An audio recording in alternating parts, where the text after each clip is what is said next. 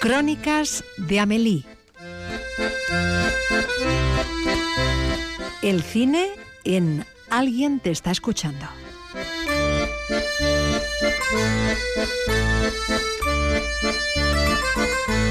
Como bien decía Rach, pues nos vamos del mundo de la literatura, de los libros, al mundo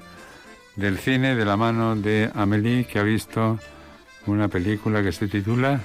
El arte de volver. El arte de volver. Bonjour. Bonjour. Comenzamos.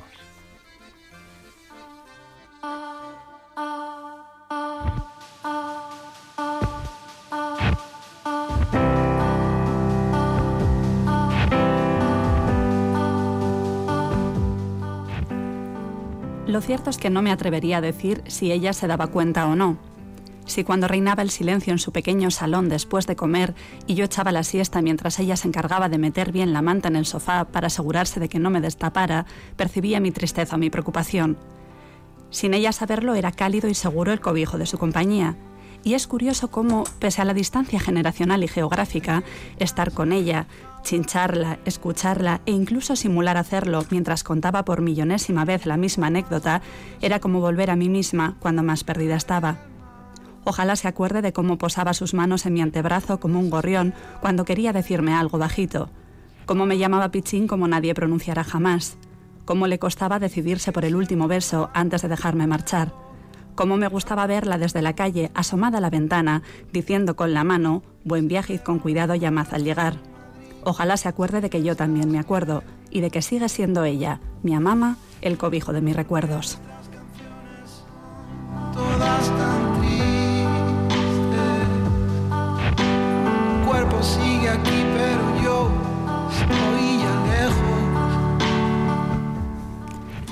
Noemi también viaja en busca de los suyos, del ancla que le recuerde lo que de sí misma ya tiene olvidado de tan lejos que marchó.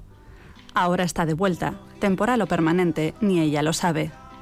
Con el jet lag todavía en las ojeras, la respiración contenida y los cascos puestos mientras espera su turno para el casting de una serie para la que ha viajado desde Nueva York hasta Madrid para probar suerte y quizá volver, decidirá levantarse antes de que pronuncien su nombre y revisitar las partes que de sí misma dejó atrás cuando decidió marchar.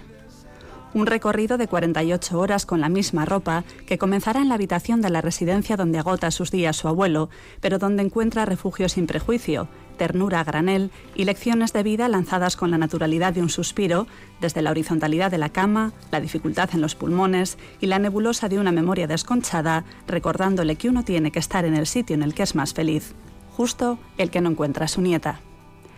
Pasará después a estar sentada al piano con su hermana pequeña como cuando eran niñas, las hermanas feroces que no afinaban ni a coces. Y por un momento parecerá que todo volviera a ser como fue. Pero el tiempo, esa extraña masa invisible de visibles cicatrices, no permite volver sin consecuencias, no permite ignorar la ausencia en el día a día, los mensajes ignorados, lo que ya no se puede recuperar.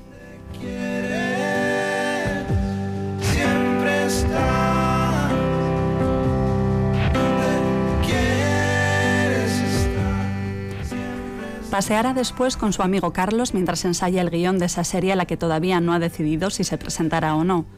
Con él reflexionará sobre el porqué de su vuelta, de la elección de esa serie que en el fondo sabe no pinta bien, de no hablar en todo el año, salvo las dos o tres veces que ella vuelve, y entonces saber que se verán y que probablemente se acostarán,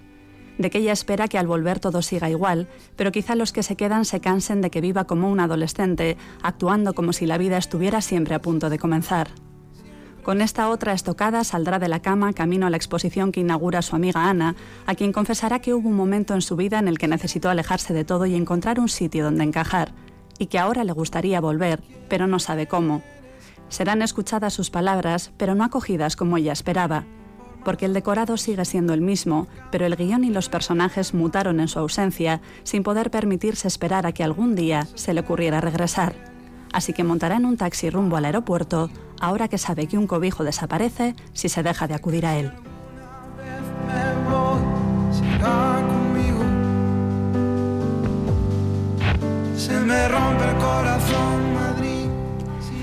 El cortometrajista madrileño Pedro Collantes debutó en la Mostra de Venecia con su primer largometraje El arte de volver de la mano de Macarena García,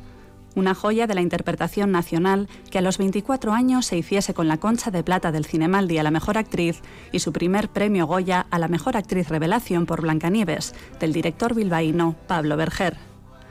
Un viaje intimista sobre las consecuencias del desarraigo y la incomunicación, sobre el irrefutable desenganche que conlleva la distancia, sobre la frustración de esa sensación permanente de no acabar de encontrar tu sitio, sobre la huida esperanzada de encontrar lejos de los tuyos lo que no encontraste a su lado, sobre la pesadumbre de sentir nostalgia por las cosas que no nos atrevimos a hacer, pero que recreamos en nuestra mente una y otra vez,